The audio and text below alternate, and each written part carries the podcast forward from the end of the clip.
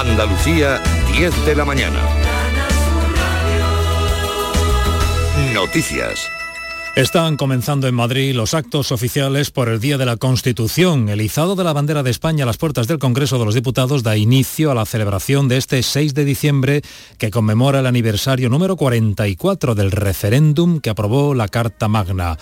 Eh, tenemos ya sonido de fondo desde las puertas del Congreso de los Diputados en Madrid, en donde está Carmen del Arco. Buenos días. Buenos días. Y este 44 cumpleaños de la Constitución se abre con ese acto inusual, el izado de la bandera frente a la Puerta de los Leones del Congreso, que este año sustituyen a la Plaza de las Cibeles. Los presidentes del Congreso y del Senado, Merichel Batet y Ander Gil, presiden un acto que contiene, se está celebrando una breve parada militar. Es el aperitivo para la celebración oficial que comienza a las doce y media que tiene este año como marco el fuerte enfrentamiento entre Gobierno y Partido Popular, precisamente por la falta de renovación de órganos constitucionales. El Tribunal Constitucional, el Consejo General del Poder Judicial van a estar en las declaraciones públicas. A las 12 está previsto que hable Alberto Núñez Feijo, que se estrena en este aniversario de la Constitución como líder de la oposición. También Pedro Sánchez tomará la palabra de manera informal sobre las 12 y cuarto de la mañana. El único discurso oficial del día va a ser el de Merichel el Batet, que seguro llamará a los partidos a la calma y al debate sosegado dentro de la Cámara después de semanas de fuerte crispación vividas en el hemiciclo. No van a estar presentes en el acto de hoy ni Vox ni los grupos nacionalistas. Acaban de comenzar los actos en, las puertas del Congreso de los Diputados, 6 de diciembre, Día de la Constitución. La lluvia hoy nos da una tregua, pero mañana otro frente barre Andalucía que dejará precipitaciones hasta el lunes de la semana que viene. En las últimas 24 horas ha llovido generosamente, sobre todo en las provincias más occidentales, con caídas de ramas o del alumbrado navideño en algunas localidades. En Marbella, por ejemplo, en Marbella, un tornado ha causado daños leves a una mujer. Ha habido decenas de incidencias en distintos puntos de la Costa del Sol ninguna de ellas de gravedad. En puntos de Huelva han caído más de 100 litros por metro cuadrado, 80 en el campo de Gibraltar. Aquí ha habido más de 150 incidencias, la mayor parte son anegaciones de viviendas, locales y calles inundadas. Algeciras, Ana Torregrosa. La lluvia descargó con especial intensidad entre las 8 de la tarde y las 11 de la noche, provocando cortes de calles inundadas en la línea, además de anegaciones de locales y viviendas que también han afectado a otros municipios. En Algeciras, solo en hora y media cayeron 80 litros por metro cuadrado. Y en los barrios La Perrera ha vuelto a inundarse, provocando anoche momentos muy complicados para intentar sacar a los animales de las instalaciones. En estos momentos no llueve, pero la previsión es que las precipitaciones sigan durante este puente. Pues una mujer ha resultado herida en Marbella en el incendio producido en su vivienda. Ha sido esta pasada noche. ¿Qué más datos tenemos desde Málaga, José Valero? Los sanitarios han confirmado el traslado de una mujer de 69 años con quemaduras al Hospital Costa del Sol de Marbella, según informan portavoces del 112. Por su parte, la policía local ha indicado también que un perro ha fallecido en este suceso que ha tenido lugar sobre las 3 menos 20 de la madrugada en un inmueble de la calle Pavo Real Artola de la localidad marbellí. El teléfono 112 recibió una llamada en la que se pedía ayuda porque se estaba incendiando una vivienda en esa calle. En el suceso han intervenido bomberos, agentes de la Policía Nacional y Local y sanitarios. Hoy está en Andalucía, pero las precipitaciones hoy, como decimos, van a dar una tregua, no obstante mucha precaución si van al volante. Las temperaturas a esta hora son 12 grados en Huelva, Córdoba, Jaén y Granada, 16 grados marca el termómetro en Cádiz y Almería, 14 en Sevilla y Málaga. Andalucía, 10 de la mañana y 4 minutos. Servicios informativos de Canal Sur Radio. Más noticias en una hora. Y también en RAI y canalsur.es. Vamos contigo. Elige y quédate en Canal Sur Radio. La radio de Andalucía. Esta es La mañana de Andalucía con Jesús Vigorra. Canal Sur Radio.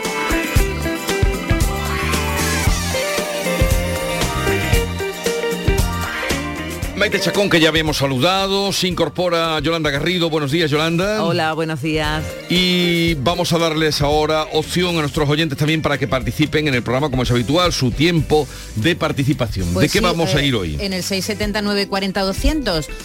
Hombre, eh, nosotros tenemos un amigo que eh, la semana pasada le, ocurrió algo pues extraordinario. Yo no sé, ahora le preguntaremos si le, ha- le ha ocurrido más veces o es la primera vez.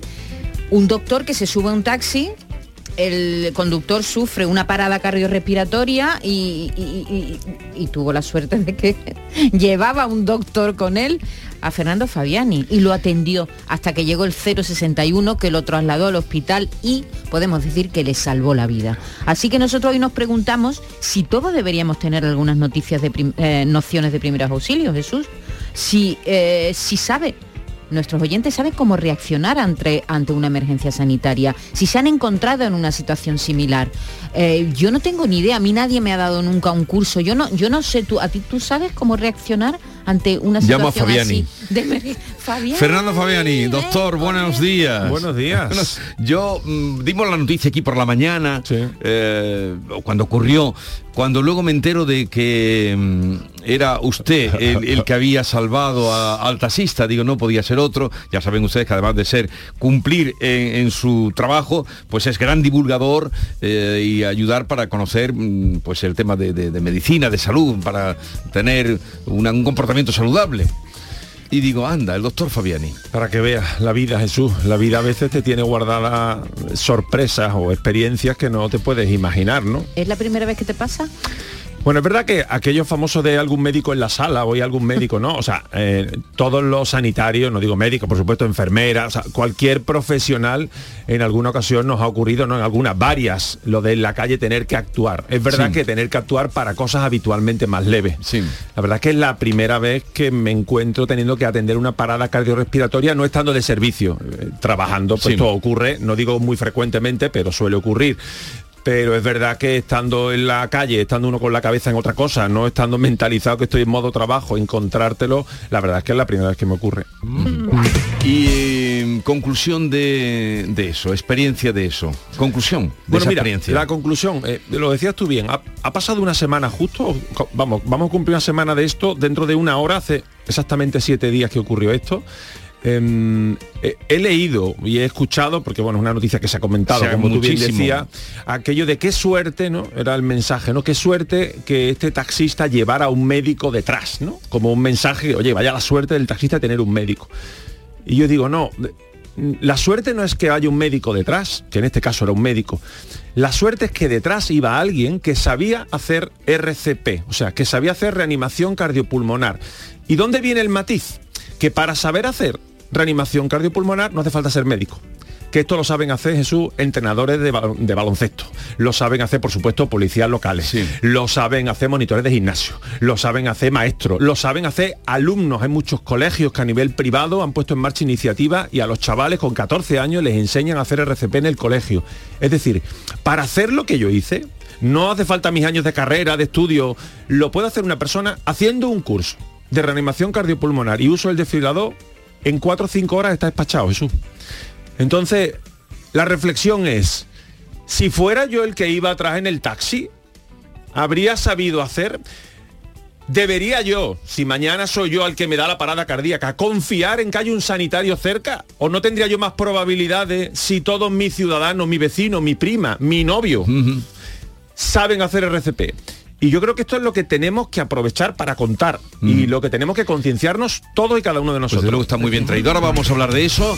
Eh, si quieren alguna pregunta, hacerle al doctor Fabiani 679 40 200, 679 40 200. Él nos explicará ahora, después de esa experiencia, que saben, pues tomó un taxi, iba eh, hacia el, ibas hacia el hospital precisamente. ¿no? Sí, a visitar a un familiar, visitar no iba a trabajar, No sí. ibas a trabajar. Y de pronto, pues el, el taxista dio de bruces contra el volante y ahí se arremangó y el coche se quedó parado chocó. Bueno, tuvimos dos accidentes consecutivos. Eh, el- el- el- esto ocurrió conduciendo, que no estábamos en un semáforo, quiero decir. Sí, sí, conduciendo. Yo, iba mirando el móvil y lo primero que noté fue un gran impacto. Yo no me di cuenta ni de que nos estábamos desviando. Yo Sí. noté el primer impacto y luego el coche seguía avanzando y ya nos detuvimos en el segundo impacto con el segundo vehículo. Que es verdad que ahí ya, porque yo el primero iba con el móvil y lo que sentí es el golpetazo fuerte, el movimiento brusco del coche.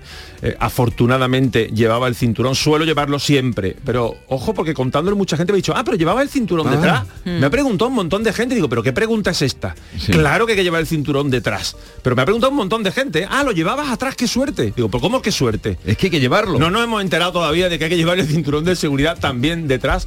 Y ya con el segundo impacto es verdad que me sorprendió el ver que, que él no hacía ninguna maniobra de evasión. O sea, no intentaba girar, no intentaba frenar. Y ya cuando nos acercamos al segundo impacto, es verdad que empecé a pensar, este hombre le está ocurriendo algo porque no frenó. No. Y desgraciadamente pues lo pude comprobar, sí. Ahora que le dio y le dio. Bruscamente, claro. Eh, ahora vamos a hablar de eso y sobre todo cómo reaccionar en un momento con el doctor, doctor Fernando Fabiani. Luego vamos a recibir la visita de Manuel Vicén, que hoy viene con esa biografía a su estilo que ha hecho sobre eh, Concha Piquer. Esta es La Mañana de Andalucía con Jesús Vigorra, Canal Sur Radio. Envejecimiento activo más desarrollo de competencias digitales igual a mayores llenos de vida. Apúntate a nuestro compromiso social y aprende nuevas tecnologías para sacarle más partido a tu ocio y a tu salud. Porque necesitamos mayores llenos de vida, súmate. Una iniciativa de Canal Sur y CaixaBank. Somos la generación más inclusiva y diversa de toda la historia. Compartámoslo, gritémoslo, démoslo todo, sintámonos orgullosos.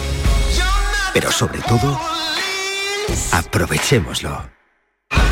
Si nos dejan, tenemos la oportunidad de crear una sociedad en la que todos seamos protagonistas. Tú también. Grupo Social 11. Generación Inclusión.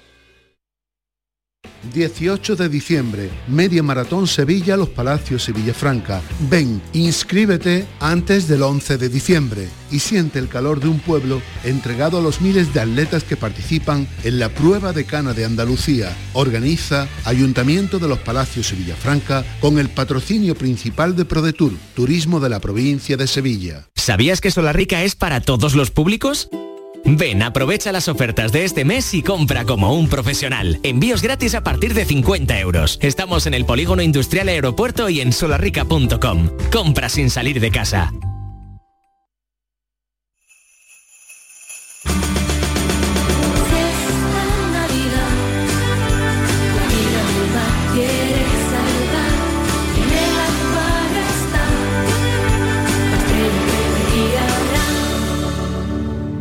Un océano de Navidad. Acuario de Sevilla. Las noticias que más te interesan las tienes siempre en Canal Sur Mediodía Sevilla. Y este miércoles te llegan desde El Pedroso, que celebra la Feria de Productos Típicos y Artesanales de la Sierra Morena de Sevilla. Vigésima quinta Feria de Muestras y Productos Típicos y Artesanales de la Sierra Norte de Sevilla.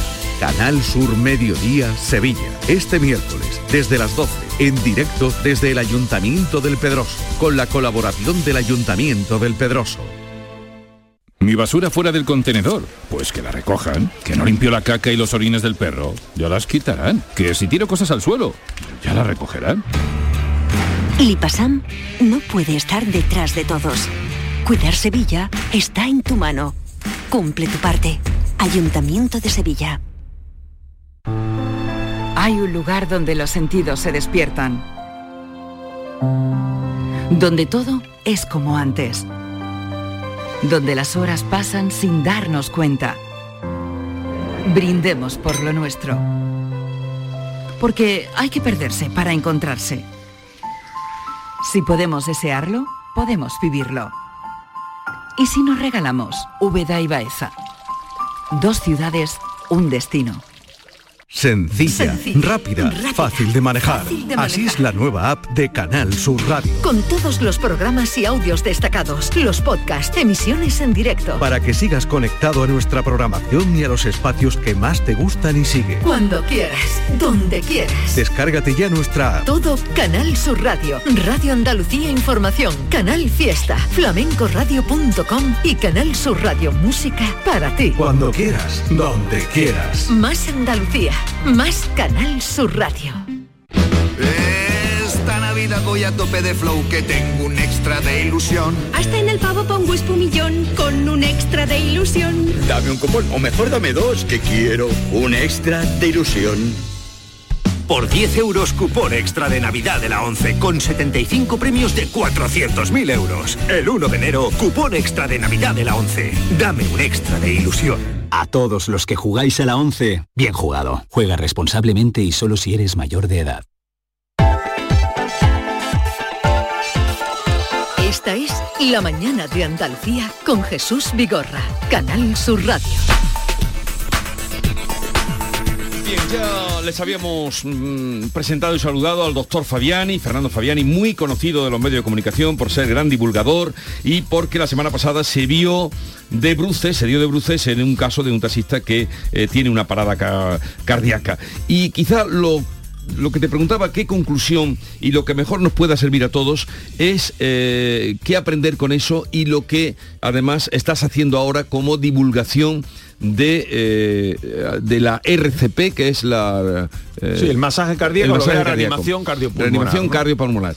Mm, a ver, ¿cómo, qué, hablabas de que habría, había que hacer pedagogía en ese sentido para que hubiera desfibriladores, por ejemplo, donde no los hay, y también poder saber quién los maneja Claro. o cómo, cómo Mira, actuar. Hay un dato que es muy conocido por los sanitarios, Jesús, y es cuando una persona tiene una parada cardíaca, y esa parada cardíaca, o sea, ese corazón se para, para que nos entendamos, ¿vale? Se le para el corazón a alguien de repente. Si esa parada tiene posibilidad de ser resuelta, hay veces que no, que eso no tiene solución, hagamos lo que hagamos, pero si tiene posibilidades, la probabilidad de que se recupere disminuye un 10% por cada minuto que tardamos en empezar a hacer la reanimación. ¿Esto qué quiere decir? Que si yo lo hago inmediatamente, va. Pero si pasan 2-3 minutos ya estamos en un 60-70%. Si pasan 5, un 50%. ¿Cuál es el tiempo medio? Por mucho que corramos eso en que llegue una ambulancia. Echa tu cuenta. 7-8 minutos Sí. y estamos con suerte, Mínimo, ¿no? mínimo. 7-8 minutos significa que ha caído un 70-80% la Las probabilidad. Es decir, la probabilidad de que si yo sufro una parada cardíaca, eh, me puedan reanimar y esto vaya bien, la mayor probabilidad la tengo no en que llegue la ambulancia o no, que por supuesto tiene que venir. Está en que al que está al lado mía pueda empezar inmediatamente la reanimación cardiopulmonar. Esto es lo fundamental. Y la única forma que podemos tener cualquiera de nosotros en que si se nos para el corazón, alguien nos haga un masaje cardíaco antes de un minuto es que sea el que está al lado. Porque no podemos tener una ambulancia en el portal de cada casa. Entonces es importante que entendamos que la reanimación cardiopulmonar básica, y así se llama, está diseñada para que la haga toda la población. No es una formación para sanitarios. Nosotros hacemos una reanimación cardiopulmonar avanzada, con determinados medios. Eh, Hablamos de la básica, que se hace con mis manos y con mi boca, y si tengo suerte, y hay cerca un desfibrilador con el propio desfibrilador que también está diseñado, se llama desfibrilador automático, semiautomático, está diseñado para que lo utilice una persona no sanitaria. Esto se aprende Jesús en un curso de cuatro o cinco horas, no más. ¿Y por qué no, no, es un, no es algo que nos enseñe en general? habitual. A la, a la población en general, porque se Eso podrían es una salvar buena, muchas vidas. Eso es una buena pregunta. Eh, Muchos sanitarios llevamos mucho tiempo y de hecho muchos y yo y yo lo he hecho en, en- en algún bueno, en el colegio de mis hijas lo, Sí. lo he hecho yo y lo hago. Em, el ponerlo en marcha al menos al menos en los colegios, ¿no? Dice, oye, Sí. ahora mismo que toda la población lo haga, ostras, complicado, ¿no? Ahora de repente todos. Pero si empezamos a formar a los chavales, imagínate, a los 14 años, formamos a todo el mundo. Dentro de 20 años, ostras, eh, la mayoría de la población, ¿no? Sabe hacerlo. O sea, que es algo tan sencillo, no digo que no sea, ¿eh? Como ponerlo en marcha dentro. ¿Cuántas cosas le enseñamos a los niños cada día? Que son, por supuesto, no digo que no sean más o menos útiles. Ostras, pero un curso que además te digo porque se lo he dado yo a ellos, ¿eh? Lo disfrutan, lo aprenden más rápido que nosotros. Tú le enseñas a hacer masaje cardíaco a un chaval de 14 años, Jesús, y en 10 minutos lo ves hacer masaje, dice, ostras, sí, me paro el corazón que te esté al lado. Este ¿eh?". dicen, ya. Pero también se podría hacer por, por colectivos, por ejemplo, los taxistas que van con gente, a los que quieran. Claro, eh, por a- col- por eh, colectivos se va haciendo, ¿eh? Centros de trabajo también, donde se va haciendo. ¿Y cómo se actúa? Ahora cuéntanos, mm, en la radio, pues esto es difícil porque no te ven las manos, pero en Mira, ¿cómo hay que actuar? Hay un concepto muy, vamos, muy, muy- muy- se entiende muy bien que se llama la cadena de supervivencia. Imagínate Jesús una cadena. La cadena qué significa? Que tiene varios eslabones, todos igualmente importantes. Si en una cadena hay un eslabón que no funciona, la cadena se rompe. No, es que hay dos eslabones muy buenos ya, pero si este no funciona, la cadena se rompe. Primer eslabón, en cuanto yo veo una persona que se ha quedado inconsciente bruscamente y veo que tiene una parada cardíaca, lo primero es llamar al 061. Primero, fundamental, que vayan viniendo. Esto es lo primero. Lo segundo, inmediatamente empezar a hacer yo masaje cardíaco, fundamental. Lo hemos visto 40.000 veces en las películas. Desgraciadamente en las películas no siempre se hace bien. Entonces hay vídeos en YouTube, si alguien está inquieto, que lo busque. Evidentemente vídeos hechos por entidades Sí. que nos ofrezcan credibilidad de cómo se hace un RCP. Las manos entrelazadas, el talón de la mano en el esternón, en el centro del pecho, entre los dos pechos, Jesús, y dejar caer nuestro peso y comprimir ese esternón, sin parar, sin parar. Que he hecho el curso. Además puedo hacer la ventilación boca a boca, pero es mucho más importante el masaje, por eso lo primero es al masaje, al masaje, al masaje. Y el tercer eslabón es el uso de ese desfibrilador, que Eh, es un perdona, aparato... ¿el masaje qué es lo que hace? Eh, ¿Volver a mover el corazón o qué, Claro. qué pretende el masaje? Nosotros con el masaje lo que hacemos es que hundimos el esternón, que es este huesecillo que tenemos ahí en Mm. el centro, lo hundimos de 4 a 5 centímetros y con eso el corazón que está debajo y está parado lo estamos apretando y soltando, apretando y sol- o sea, provocamos un latido vamos a decir, artificial, gracias a ese masajeo, Para a que ese siga bajar, bombeando subir. la sangre. La sangre sigue circulando. Es más una presión que un masaje. Es una presión, le llamamos masaje cardíaco, efectivamente Pero es una una presión, presión. repetida. Hundimos, ¿Y las soltamos, manos que hundimos, dice, soltamos. entrelazadas? Entrelazadas una encima de Ah, la encima. otra. Es una encima de la otra, de manera que lo que apoya en el centro del pecho es el talón de mi mano Sí. y la otra mano está encima de esa. y ahora yo dejo caer mi peso con los brazos estirados y lo que hago es fuerza para que se hunda ese esternón de 4 a 5 centímetros. Más o menos, a 100 por minuto. Echa esa música, Sí, perfecto. esa. Al canción- ritmo de la Macarena, así es. Es que hubo, hubo por ahí un, Un vídeo, un. Muy que lo hacían sí. al ritmo de, de esta canción. Hay una versión americana que es Staying Alive, Sí. que es el mismo ritmo. Es lo mismo. Pero me la Macarena es más nuestra, ¿no? Ah, ah,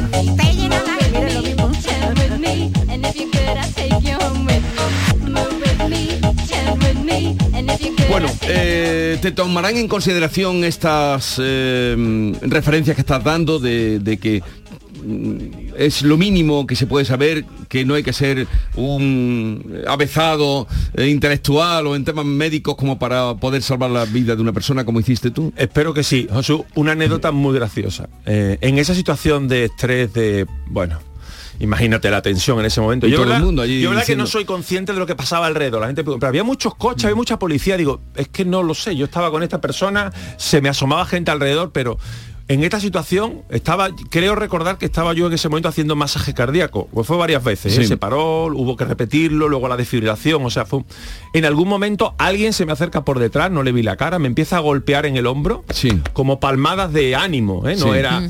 Y me dice, qué bueno es estudiar. Qué bueno es estudiar. Jesús, yo, yo me he quedado mucho tiempo pensando cómo somos nuestra tierra, ¿no? Que, que no. Pero al mismo momento, bueno es estudiar. Claro, pero al mismo tiempo pensé. ¿Qué Pues sí. razón, qué, qué- claro, qué razón, qué visión tuvo ese, ese hombre, ¿no? Era una voz de caballero. Ese hombre pensando, menos mal que aquí hay alguien que sabe lo que hay que hacer. Y este estudiar quita la parte de médico y por la Sí. parte de saber hacer RCP, ¿no?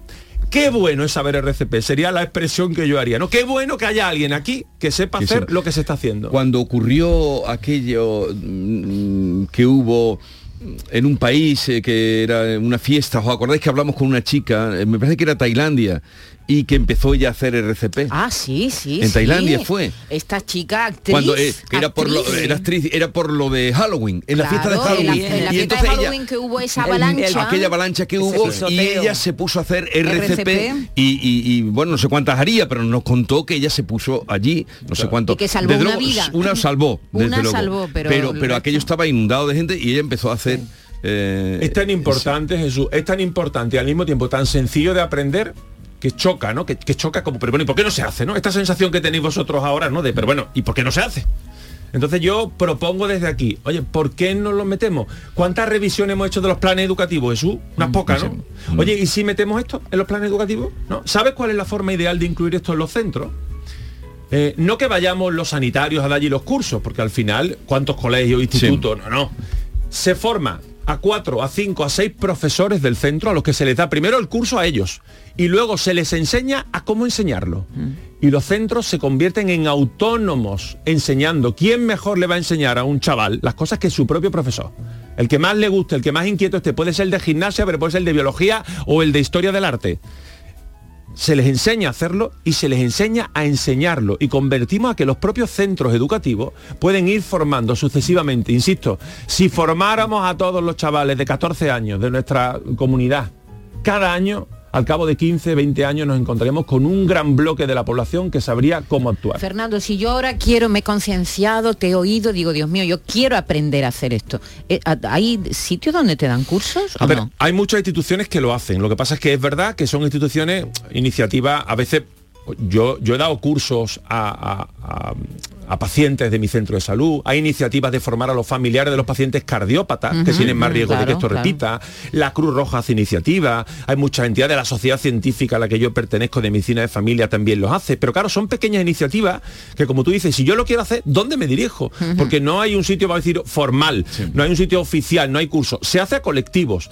los, por supuesto los fuerzas de seguridad del Estado lo saben hacer todo, por supuesto los socorristas lo saben hacer, los entrenadores de fútbol y los árbitros después de las cosas que han ocurrido en los últimos años también, pero yo lo que digo es que está bien los colectivos, pero que abramos el abanico, que lleguemos a toda la población. Y en ese abanico, ¿qué, otras cosas hay que el ciudadano de a pie podamos eh, saber? Por ejemplo, ante un atragantamiento, saber reaccionar, ¿qué otras cosas así del día a día que nos podemos topar? Mira, dentro, dentro de los primeros auxilios, el primer auxilio es una cosa muy amplia, porque me he quemado con aceite en mi casa, también puede ser un primer auxilio, que hay que saberlo, pero yo me gusta separar, y lo digo de manera muy sencilla, lo que me puede matar inmediatamente y lo que no. O sea, donde tengo que saber actuar es lo que pone en riesgo la vida de la persona. Y aquí fundamentalmente hay tres. Una, la parada cardíaca, lo que más, si yo no actúo ahí en cuestión de minutos, la situación no tiene solución. Dos, lo decías muy bien, el atragantamiento. No, él se me ha ido agüita por el otro lado y me ha dado un ataque de tos. Decimos atragantamiento, o sea, se me queda un bolo ahí de carne, de comida y esto ni para adentro ni para afuera, me pongo morado, no puedo toser, el atragantamiento. Y tercero, la persona que se queda inconsciente. Hay veces que perdemos la conciencia, pero en cuanto caigo al suelo tú ves que la persona se mueve, abre los ojos, es decir, no está realmente inconsciente. La persona que se queda absolutamente inconsciente, mm, aunque no tenga una parada cardíaca por el hecho de estar inconsciente, puede provocarse una parada respiratoria por la relajación profunda que tiene. Y hay que saber cómo ponerlo en una que se llama la posición lateral de seguridad. Se aprende en un minuto y medio cómo ponerlo para evitar que se produzca esa parada respiratoria o que tenga, por ejemplo, un vómito y como está en esa posición lo aspire. Esto es una de las causas de fallecimiento en personas con los comas etílicos, que tanto nos preocupan a veces de los jóvenes y no tan jóvenes. Una persona que se queda inconsciente, absolutamente en coma, por un consumo de alcohol en este caso, aunque puede ser por múltiples causas, y como estoy inconsciente, me puedo atragantar en ese momento y si nadie me corrige como yo estoy, pues puede tener consecuencias fatales. Esas tres cosas, de hecho, se aprenden junto en los mismos cursos, es decir, decimos cursos de RCP, de reanimación cardiopulmonar, pero los que han diseñado los cursos y muy bien pensado han dicho, bueno, vamos a meter también qué hacer una persona inconsciente, aunque no tenga parado el corazón, y qué hacer en el atragantamiento. y así, de Heimlich. Claro, y así incluimos las tres cosas que son fundamentales y vitales, que tenemos que aprender. ¿Y el desfibrilador dónde se exige? Bueno, a ver, la normativa esto es autonómico y como tantas cosas va cambiando. Eh, por supuesto está en centros sanitarios, por supuesto está en centros con un número, no me rechaza la normativa, a partir de trabajadores, en los eventos deportivos antes no era obligatorio y ahora, también lo es. Debe haber muchos desfibriladores, creo que ese es un buen primer paso.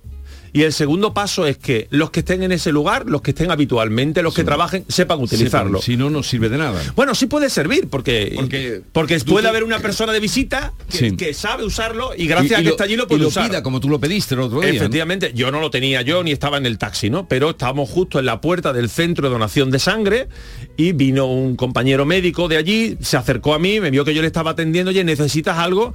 Y le digo, si tenéis un desfilador semiautomático, tráemelo rápido. Si tenemos uno. Y fue a por él me lo trajo.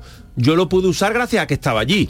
Evidentemente, si no estuviera, no habría podido usarlo. Entonces está bien que los tengamos, que los compremos, perfecto pero yo creo que hay que ir un paso más allá y que es que en ese lugar de trabajo en el que está el desfilador hay un número suficiente de personas que sepan, que, sepan utilizar. Que lo pueden utilizar.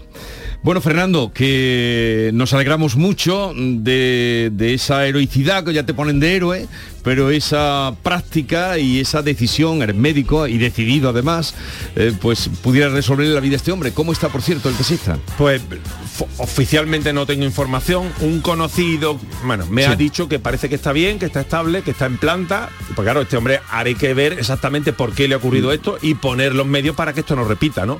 Eh, alegremente no se te para el corazón de repente. Ahí pasa algo y es importante que siga ingresado está hasta ingresado esto controles y tal. Pues nos vamos con el ritmo del masaje cardíaco. Staying Alive. ¿eh? Es que no sé si ellos sabían exactamente que el ritmo que estaban era precisamente el de mantenernos vivos, ¿no? Mantenernos vivos con Fernando Fabián y saludable. Bueno, un abrazo y gracias por la visita. A vosotros Adiós. siempre.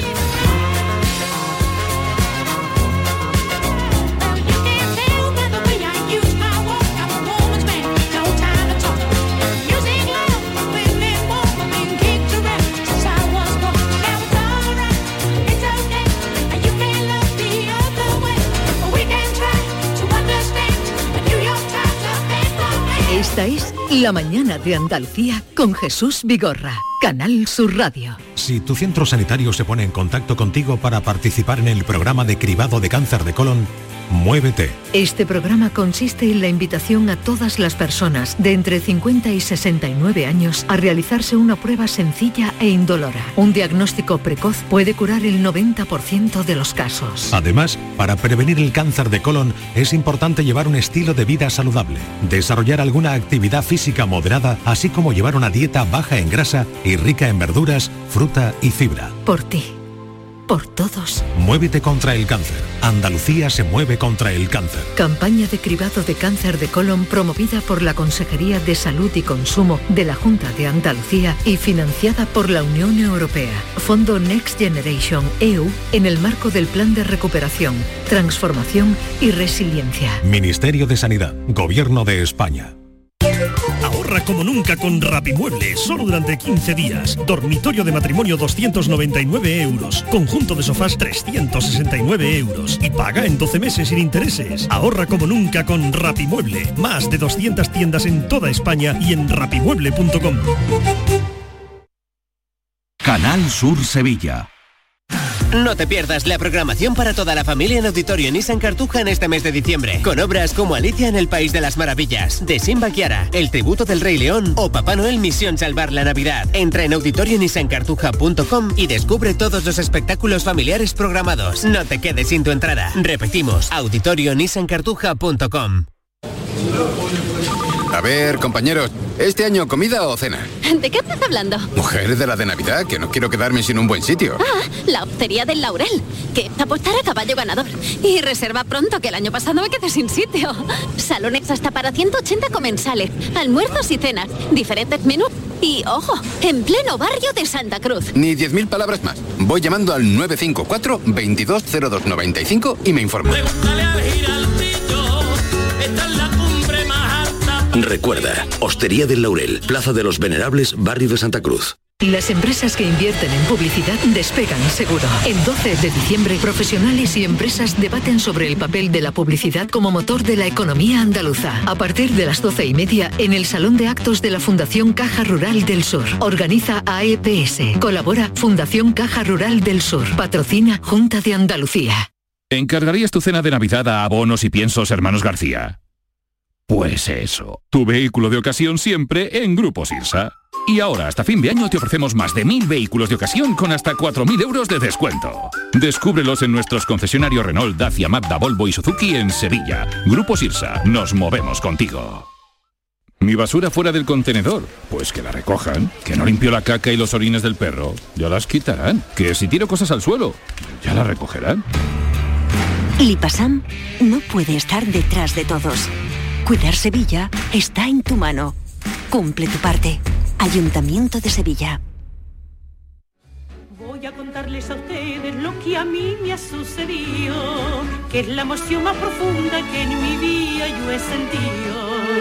Fue en Nueva York, en la noche buena, que yo preparé una cena para invitar a mis paisanos.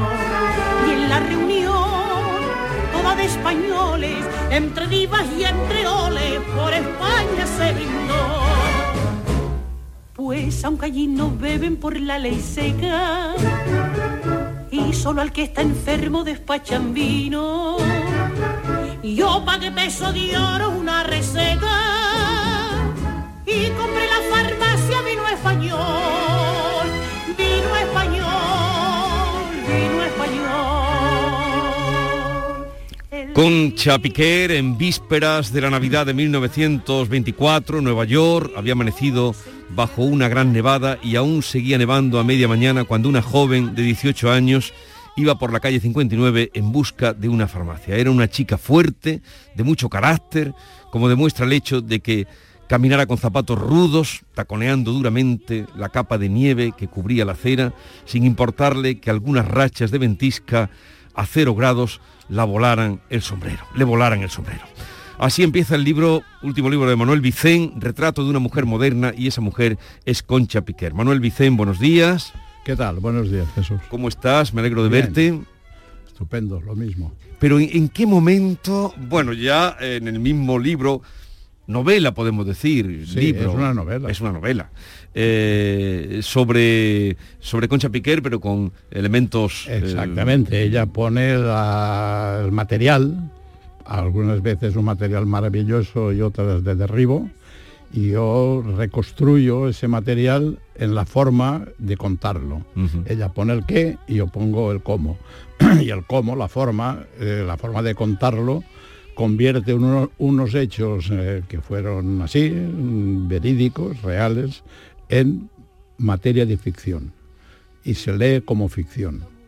Y bueno, eso es el estilo de, del, El del estilo, este. el estilo de la forma de empezar, el taconeo ese que yo me imaginaba en Nueva York un día de nevada, cerca de la Navidad, eh, tal vez fue como una eh, síntesis de un recuerdo que yo tenía de una entrevista que le hice y que lo primero que yo ya estaba con el fotógrafo y sentado en el salón esperándola y el taconeo del pasillo, ella tenía ya 80 años, eh, ese taconeo me llevó después a iniciar la novela con el taconeo fuerte de ella, de una mujer De de 18 18, años en Nueva York. Y, y además ahí empieza reconstruyendo prácticamente lo que dice la canción. Eh, la noche de Nueva York, eh, cuando va a buscar con una, para una cena con amigos. Pero ¿desde cuándo la entrevistas en el año 81? 81. Que lo cuentas aquí también, en momento de la entrevista. Pero ¿desde cuándo nace ese interés por, por Concha Piquer en ti? Bueno, eh, a la hora de elegir, es decir, yo me siento muy cómodo, mm, en vez de inventarme pasiones, eh, laberintos psicológicos, a los que tal vez no estoy dotado o no tengo suficiente fuelle o paciencia, yo me siento muy cómodo, por ejemplo, cogiendo a una persona, a un personaje real, que ese personaje haya sido ya materia de novela y convertirla en un, en un personaje de ficción, ¿no? Es decir, servirme de una cosa que ya está hecha. Y a la hora de, de elegir un tema para una novela, recordé la entrevista que le hice, como eh, anteriormente lo había hecho con el Duque de Alba. Aguirre el Magnífico. Aguirre el Magnífico, exactamente. Y, eh, y, y que son a la vez personajes que resumen o concitan o sintetizan una pasión colectiva, un tiempo, un espacio de la historia de España. Claro, muchas veces con una sola canción, como en esta cosa de tatu- tatuaje, por ejemplo, sí, en sí. Tierra Extraña, eh, te tienes que ahorrar de escribir eh, la posguerra. Tú oyes tatuaje y el que lo haya vivido, el que lo haya vivido, eh, pues toda una pasión colectiva, todo un paisaje sonoro, su propia infancia o su propia juventud, pues eh, se le mete en, el- en el más profundo del cerebro, ¿no? Y el que no lo ha conocido, pues eh, descubre un personaje, descubre un personaje vivo que fue materia de una novela. Ya está. Pero qué personaje tan extraordinario. Yo he oído sus canciones, sabía que era la más grande, lo han dicho muchos, la más grande en, eh, cantando copla. Ella incluso dice que se inventó el género de la copla, ¿no? O decía sí, eso. o por lo menos lo llevó a lo máximo. ¿no? Eh, ¿Qué personaje de las cosas que tú cuentas tan tremendas? No sé si algunas algunas descubrirán en la novela, otras no, no sé hasta qué punto, pero por ejemplo, eh, esa, esa capacidad que tenía para con Rafael de León, eh, dices que le contaba sus desgracias y él las Sí, bueno, transformaba. eso, como decía Vázquez Montalbán, las coplas de la Piquer, en general las coplas, eran pequeñas novelas de en, en tres minutos. ¿no? Ahí te enterabas de las penas, de las desgracias, de los desamores, de los sueños de un momento. ¿no? Claro, el hecho de que se titule esta novela eh, Retrato de una mujer moderna y, siendo de una folclórica, parece una contradicción, ¿no? El folclorismo en ese momento, que en un momento fue lo llenaba todo, hoy está totalmente apartado mm. de la modernidad. Sin embargo, eh, yo creo que esta era una mujer moderna porque eh, para mí la modernidad en esa mujer era que era una gran profesional. Una mujer que por lo que ahora se llamaría empoderada, que hizo lo que le dio la gana, que no era antifranquista, por supuesto, ni tenía ideas políticas desarrolladas y tal, pero sí era una mujer que ponía sus límites en su profesión en el sentido de que no transigía frente a la censura, frente a las ordenanzas administrativas, ella siempre defendía su territorio como una profesional. Y en ese sentido, yo creo que fue una mujer moderna, una mujer moderna. Y bueno, aparte de un carácter muy especial, lleno de circunloquios, de recovecos, ella siempre decía, yo soy lo que en Valencia se dice una mujer arriscada, arriesgada. Después, toda su biografía, el hecho de que se, a los 13 mm, años se la llevaran a Nueva York con su madre, enrolada en una compañía de zarzuela o de tal, que se hiciera en Nueva York, que se hiciera en Nueva York, que a los 16 años se quedara sola en Nueva York, que ocupara la cabecera de cartel en Broadway por una revolera del azar y que se defendiera en ese mundo de los años 20 eh, en Nueva York y que viniera a España hecha una estrella y que aquí no solamente eh, se mantuviera, sino que fuera la representante del paisaje sonoro de la posguerra, eh, que tuviera unas desgracias que tuvo, muchas desgracias en su vida. Eh, eh, además fue una mujer que desafió la moral pública en ese momento. El hecho de que viviera mancebada públicamente en los años 40, porque que lo hiciera en Nueva York, bueno, pero que en los años 40 aquí viviera mancebada públicamente con un torero además casado, casado con una mujer así muy adinerada, etcétera, que, que pasara por todo para defender su territorio, eso es una mujer moderna. Sí. Vamos. Eh, eh, hablas de eh, la fotografía que hay en la portada, que es preciosa, es preciosa. ella está, está tapada con un mantón de malina, un mantón de malina, pero está desnuda y era como aparecía en Broadway. Estaba en el cartel. El cartel de, en el cartel de Broadway, en el vestíbulo había fotos de ella, de vedette, porque era una primera vedette, de, con fotos más eh, obvias, ¿no? Un desnudo más obvio, ¿no? ¿Desnuda? Sí, desnuda prácticamente. Eh, era un showgirl. Habiendo salido... Era una bailarina, una primera bailarina de un Broadway de los años 20. Y allí la conoció eh, Blasco Ibáñez. Es decir, que Blasco Ibáñez pasa por Nueva York, camino de, dar la vuelta al mundo en un, barco de, millonarios, etcétera, que es cuando él escribe La vuelta al mundo de un novelista y claro, ver en la cabecera de cartel un luminoso de Broadway, Conchita Piquer, un nombre tan valenciano, y claro, queda un nubilado al ver que, es porque Conchita Piquer no sabía hablar castellano. De hecho, aprendió a leer castellano muy tarde, a los 20 años, con una novela de quiero decir, que es todo un mundo que es todo un mundo, que además el material te lo da hecho, no te tienes que inventar nada. Sí, sí, pero además... Es decir, no tienes que inventarte pasiones extrañas. Luego tú lo cuentas eh, muy bien, pero me llama la atención eso, que te fijas en ella y luego cómo lo cuenta y luego lo que esta mujer que pasó, porque tuvo muchísimas desgracias, quizá... Sí, tuvo las desgracias. Eh, mm, Perdió los, los, Sí, pues, los hijos, eh, bueno, todo lo que le puede pasar. De todas formas, esas desgracias eh, siempre, han estado sumergidas, ¿no? Tal.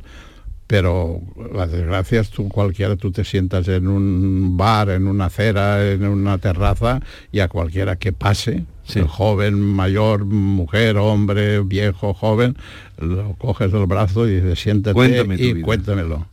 Todo el mundo tiene desgracias, pero está desgracias edulcoradas por una voz maravillosa. Es decir, el que te cuen- el que sepas que ha tenido esa desgracia, que esa desgracia le ha subido desde las entrañas a la garganta, que en la garganta se ha convertido en una voz de oro y que con esa voz de oro te esté narrando, narrando no solamente su propia desgracia veladamente, sino que además esté siendo como la, eh, la, es- la narradora de todas las desgracias que había en ese momento en España. ¿no? Eh, bueno, eso es una diva, eso es una diosa. ¿Y, y a ti te gustaba oírla? Bueno, yo, O- yo, o no, yo recuerdo... una época que- Yo, yo- yo- es decir, eh, ella se retiró muy pronto. Ella es el paisaje de mi niñez, de- Sí. del telefunken de mi casa. de oírlo en tu casa, su Es voz y sus canciones. decir, en, en mi casa había un telefunken, yo tendría cuatro, cinco o seis años, un niño de posguerra. Eh, y, y claro, ese telefunken que tenía un ojo mágico, un ojo eh, verde ahí para sintonizar, yo sabía que cuando se encendía, se encendía el panel y había unas ciudades que a mí me Sí. parecían maravillosas. ¿no? Era Buenos Aires, era Hong Kong, era Moscú, era Nueva York y tal, Ámsterdam, tal y eh, la aguja pasaba, a medida que le dabas, pasaba por esas ciudades, crepitaba, había interferencias. Sí, sí, sí. Y siempre salía la Concha Piquer.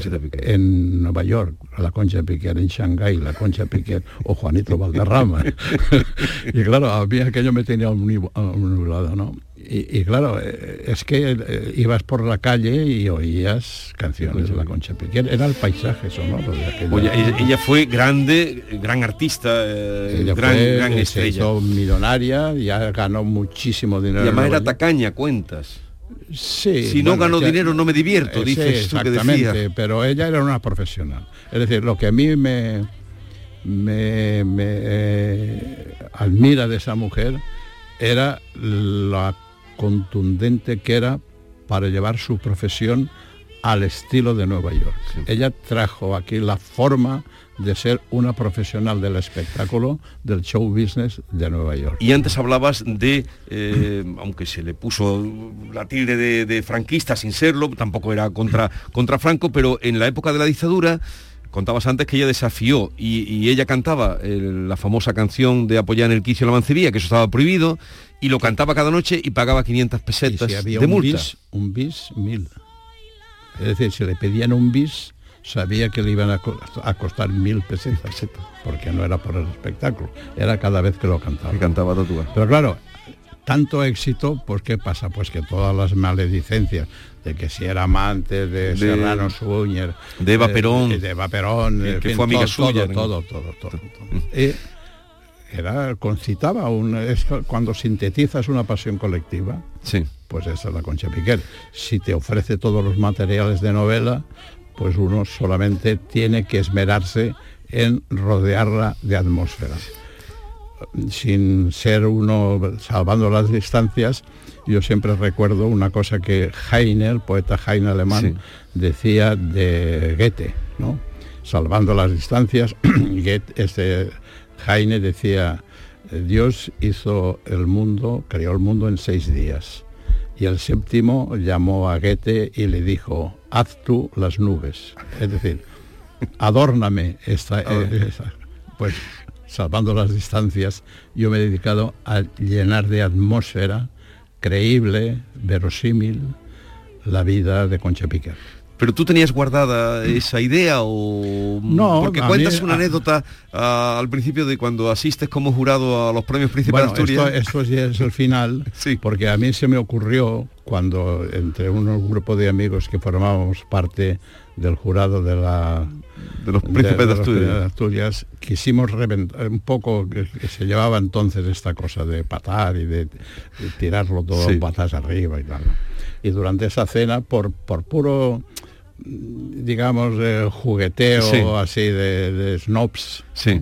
estaba allí gente que admirábamos todos la Concha. Piquer estaba Serrat estaba y decidimos dar el premio a Concha cuando Piquer. ya estaba eh, fallado. el- Sí, sí, Y entonces, pues a partir de esa noche, que ah, yo me enfrentaba al día siguiente a hacer un acto, digamos, eh, digamos, un poco así estentóreo, pues me imaginé la vida de la Concha Piquer y sobre todo en mi propia vida de niño, cuando Sí. yo oía sus canciones, cuando yo recordaba una vez una cosa que me impresionó mucho, eh, mi madre amasando pan, amasando, y oyendo que sonaba una canción de la Concha Piquer, yo creo que era tatuaje, y, y ella lloraba. Yo Sí. no sé si lloraba por algún problema familiar, por la emoción de la, De la canción, canción. o por ver la masa de pan en medio de tanta hambre, porque a mi casa venía una señora, así yo la recuerdo,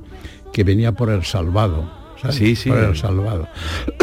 y mi madre le daba el salvado, que en general el salvado entonces se, se tiraba a las gallinas a los, Sí, a los cerdos. animales. Y sin embargo esa, mujer yo después pensé, esa era una mujer muy sabia, porque ahora todos los, eh, eh, vamos, de- en todas las panadería. panaderías es una delicadeza el salvado. ¿no? Bueno, pues todo eso, todo ese bolo eh, mental alimenticio era la Concha Piquer. sobre el manchado mostrador.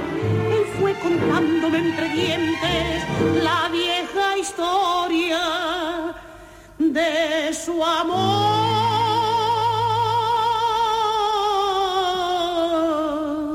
Mira mi brazo tatuado con este nombre de mujer. Es el recuerdo del pasado nunca más ha de volver. Concha Piquer, que se retiró... eh, qué- también qué estilazo o qué decisión o qué afirmación A la brava. Un día, cuéntalo. Sí, no, un día que se estaba en Zaragoza en invierno y tuvo un pequeño resfriado, hizo un gallo así y tal, y, y decidió retirarse y fue, creo que fue a- o aquí en Sevilla o en Huelva, iba No, según Huelva. cuentas tú, estaba alojada en el Hotel Alfonso XIII de Sevilla y tenía actuación en Isla Cristina. en Isla Cristina y entonces allí le falló un poco la voz y sin, eh, es- esa noche cogió el lápiz de labios y escribió en el espejo del camerino esta noche canta por última vez Concha Piquer y con el carmín de... este, reunió a la compañía pagó el- el- los sueldos hasta el final y, y no hubo más Eso ocurrió el 13 de enero de 1958. Esta noche canta por última vez Y a partir de ahí, ya en España, entran los Beatles, entra Elvis Presley, entran las canciones italianas y Concha Piquer pasa ya al recuerdo. Y la anécdota que cuenta, bueno, anécdota o la, la- la escena que cuentas aquí, adornada o no, de ese encuentro con García Lorca pudo ser. Bueno, yo sé, eh, mm, Lorca la admiraba y a través de su discípulo, de eh, Rafael, Rafael de León, León. ¿no? Se disputaban ahí, ¿no? Bueno, es algo imaginativo, pero, pero- que pero sí la, la, la- la polémica entre el, el- el, digamos el surrealismo de la copla frente al surrealismo académico de París de Bretón era un tema de discusión, de fricción entre Dalí y Buñuel frente a Lorca. Dalí y Buñuel consideraban a Lorca un poeta pasado. Le decían, ya no se lleva la fragua, no se llevan los gitanos, esta, la luna en no sé dónde, la cascabelera, todo eso ya ha pasado. Y ellos estaban ya en París. Y claro, e- es que entre ellos se quitaban a Dalí. Eh, Eran, Sí, sí. era- eran un trío que, que- que rotaba, pero, pero todos querían a Dalí, ¿no?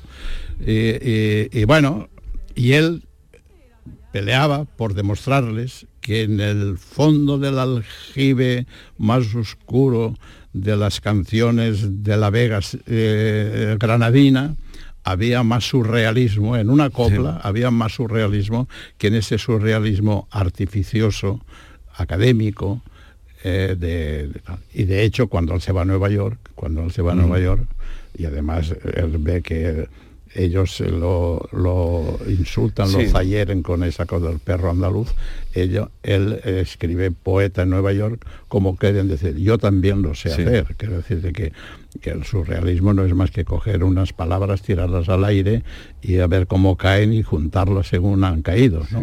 Es decir, porque si algo tenía Lorca era que era el dueño de las palabras y de la eufonía de las palabras.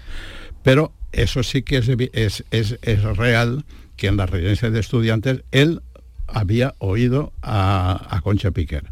La admiraba a través de, de- de su discípulo, ¿no? Y eh, la fricción esa, las discusiones sobre ese tema sí que es, es real. ¿no? Bueno, retrato de una mujer moderna, una mujer impresionante. Es el último libro, novela de Manuel Vicén sobre esos hechos reales que nos descubren a esta mujer y que ustedes descubrirán. Me alegro mucho de verte, eh, Manuel, siempre nos sorprendes. Lo mismo ¿En qué, te digo, personaje, Jesús. ¿En qué personaje vas a poner ahora el punto de mira? Pues vamos a ver. Pero tiene que ser algo que sintetice una pasión colectiva y que a la vez sea vivo y sea real. Pues nada, eh, hasta la próxima y, y enhorabuena por este libro que, como siempre, cada vez vas quitándole más páginas a tus libros, pero condensándolos Bueno, más. Yo creo que sobran palabras, sobran muchas palabras en todo. En la, en la, En todo. eh, en, yo qué sé, en la Odisea sobran palabras, en Guerra y Paz sobran palabras. Eh, Eso lo decía Joan Fuster, es decir, eh, sobran palabras por donde quieras, hasta que al final encuentres un aforismo que es la flecha que da en el blanco y punto. Pues aquí lo dejamos. Un abrazo muy grande y que sigas bien. Muy bien, Jesús, muchas gracias a ti. que no llevo un anillo con una fecha por dentro. No tengo ley que me abone ni puerta donde llamar. Y mi alimento a escondida con tu beso y tu. Con tal que vivas tranquilo, que importa que yo me muera.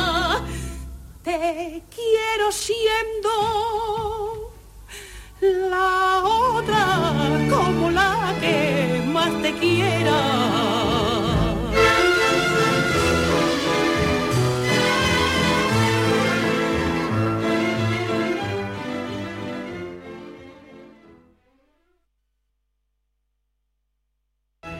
Centro de Implantología Oral de Sevilla. Campaña de ayuda al decentado total.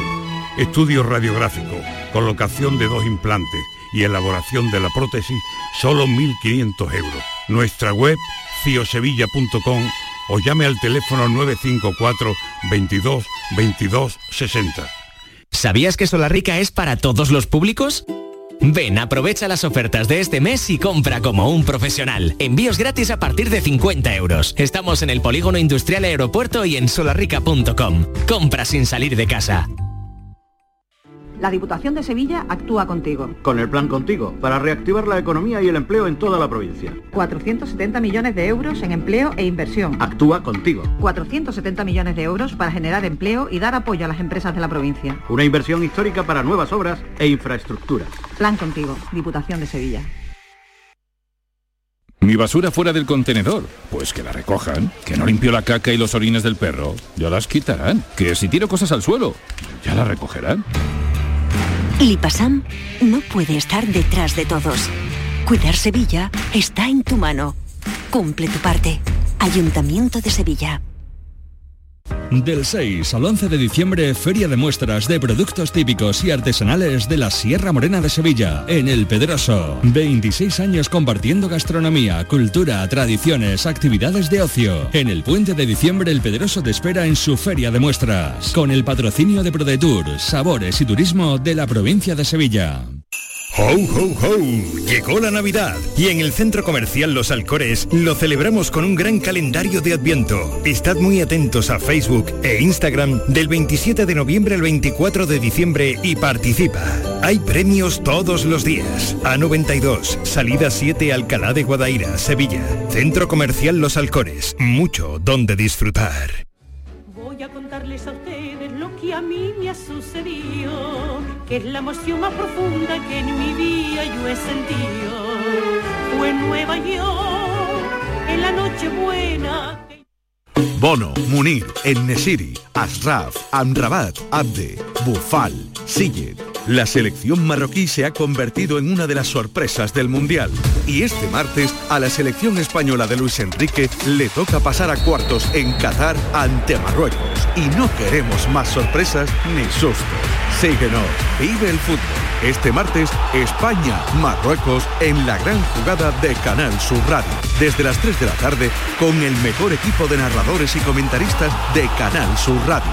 Dirige Jesús Márquez, con el patrocinio de Agua Sierra Cazorla y Centro Comercial Lago.